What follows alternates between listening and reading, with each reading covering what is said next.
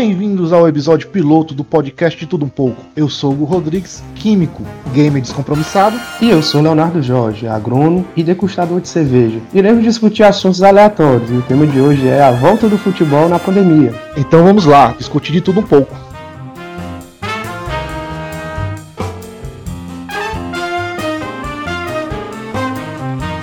Bem, pessoal, aqui é um, é um podcast idealizado por mim, por, pelo Leonardo, com a ideia de falar de, de, tudo um pouco mesmo, né? De falar de algum assunto fixo, um assunto é, aleatório, um assunto que dê pra gente é, discutir, conversar, rir, e chamar algum, alguma pessoa que tenha mais propriedade para falar desse assunto, sobre um pouco sobre futebol, esportes e as atualidades. Mas como aqui é um programa piloto, a gente vai falar sobre a volta do futebol da, na pandemia, que já é uma realidade. Hoje retornou o campeonato alemão e é algo que a gente fica apreensivo, pois com a pandemia que está ocorrendo hoje, né, com o coronavírus, com a Covid o distanciamento social é uma recomendação e no futebol não tem como praticar o esporte sem o contato físico, sem, não tem como praticar com o distanciamento. E é importante aqui a gente trazer também, né, que o futebol, ele, o primeiro país que ele voltou foi na Coreia do Sul, até teve o brasileiro que fez o gol e quando for sobre o Brasil, se for sobre a questão do campeonato alemão, hoje tem, né, Borussia Dortmund contra o Schalke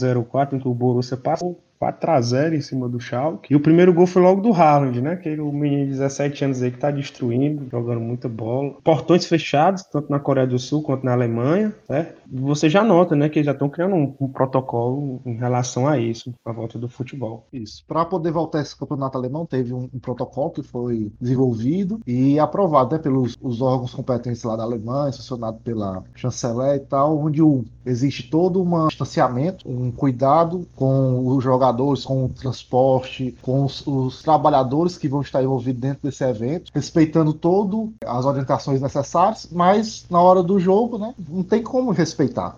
Pois é, e tem que ver essa questão do protocolo muito importante, né? Que a OMS sugeriu para a UEFA que só voltasse competição europeia no final de 2021. Então, ou seja, um ano e meio para poder voltar ao futebol. E nós sabemos que os clubes não são preparados para ficar um ano e meio sem receita. E falando um pouquinho dessa questão, né? O presidente da UEFA ele deu uma entrevista a um jornal italiano ele disse que isso é inviável, vai voltar os campeonatos europeus e deve ser decidido dentro do campo. Então, cada país deve fazer a adaptação que ele acredita ser ser adequado para poder ser determinado aí, porque nós sabemos que o esporte, né, tem que ser decidido de forma que os resultados falem por si só, não a interrupção do campeonato, algo do tipo, né? Ou seja, a performance que tem que ditar se o cara está classificado para a Liga dos Campeões, se o cara vai ser campeão. Então, exemplo do campeonato francês que parou, que está dando maior problema aí. Por exemplo, o Lyon já entrou com um mandato aí tentando reverter essa situação, né? Então tudo tem que ser feito com bastante diálogo que é bem delicada essa questão. A principal per pergunta é como vai ficar a questão se um jogador ficar com coronavírus, né? E um, um jogador for detectado com coronavírus, como é que vai fazer? Porque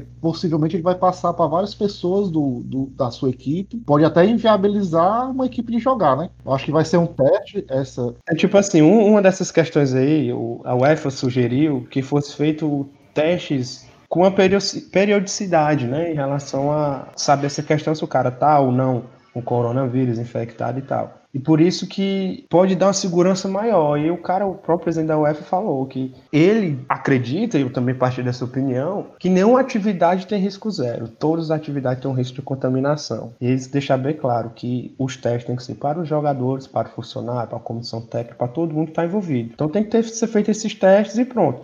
E foi um questionamento que também foi feito lá, nessa reunião entre a UEFA lá, vamos supor, que abre os portões e ocorre lá, seja comprovado que naquele jogo ocorreu a disseminação do vírus. Vai ter punição para o time mandante? Aí por isso que eles acharam melhor não ter torcida. Poxa, isso é bastante interessante. E que isso é uma proposta da CBF também aqui para o Brasil, né? Tentar o pessoal fazer esses testes com o jogador, com a comissão técnica, etc. Mas eu acho que vai ser um grande termômetro, né? O campeonato alemão, ver como vai se comportar e a partir daí replicar para os outros campeonatos. Só que a CBF, no mês passado, houve umas notícias de umas propostas de fazer um, um, campeonato só lá em São Paulo e tal, e que não houve muito, muita repercussão.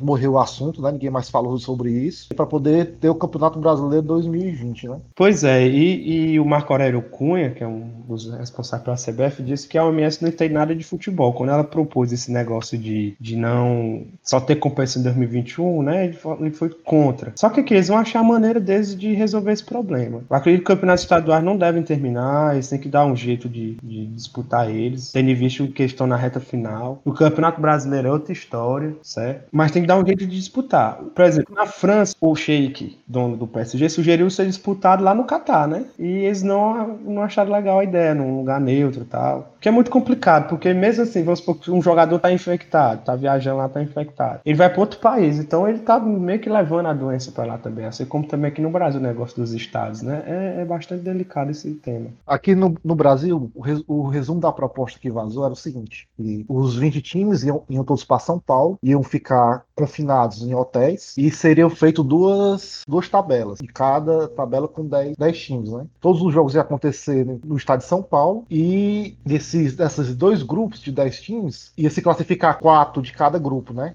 E daí tem uma, uma fase mata-mata. Só que o problema é o seguinte: massa tal, vai rolar. E o sócio torcedor? Como é que fica? Eu sou sócio torcedor do Ceará. Como é que eu vou ficar? Eu não vou assistir nenhum jogo, vou pagar esse ano todo e não vou assistir nada. É uma situação muito, muito complicada que eu acho que tem que ser bem mais debatida do que só ocorrer essa imposição que a CBF estava querendo. Pelas notícias, né? Todos os clubes tinham concordado, só não o Flamengo, né? Que tem um peso muito grande no futebol brasileiro. E tem uma crítica também à CBF Quando ela chegou com o protocolo dela, ela falou nessa questão de fazer testes nos jogadores. Só que o Ministério da Saúde questiona com que periodicidade? Quem vai fornecer os testes? A União hoje, pelo menos isso coloca o Ministério da Saúde, é complicado ela ceder, porque já se encontra saturada a atual situação do Brasil, né? A gente sabe que falta teste para, o, para a população em geral. Então, isso também contribui para um, um, meio que um beco sem saída. Mas é importante salientar que o que pega mesmo, nós temos um país de, de dimensões continentais, realidades diferentes. A cidade onde vai ocorrer o jogo, ela tem que estar propícia para receber também. Isso que torna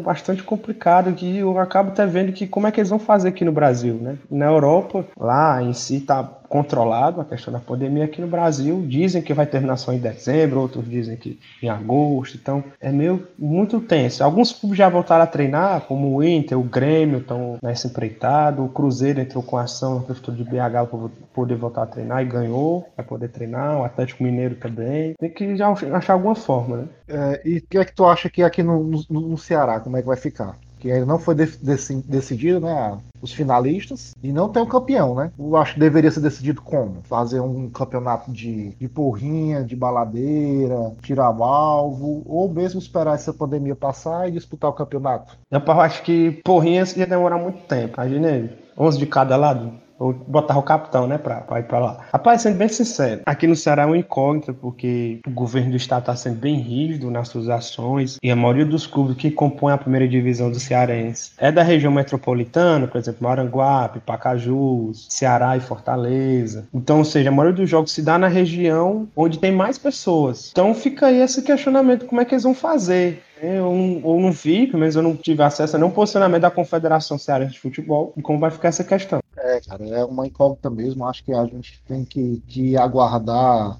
que vai ocorrer aí, a, o que o governo vai propor, como essa pandemia mesmo vai se caminhar aqui no nosso país, para a gente poder assistir o nosso velho e querido futebol novamente, né? Com certeza, e a população ficar em casa, contribuir com as ações das autoridades para que a gente possa voltar à normalidade o mais rápido possível, ou pelo menos uma adaptação da normalidade com, com o futebolzinho aí, para a gente poder xingar o jogador ruim do Ceará e do Fortaleza, né? E ficar bem tranquilo, ter um pouquinho mais de diversão nesse período complicado. Estamos encerrando este episódio piloto. Esperamos que tenham gostado. E não esqueçam de seguir nossas redes sociais, mesmo que seja para dar um dislike ou sugerir um tema aleatório.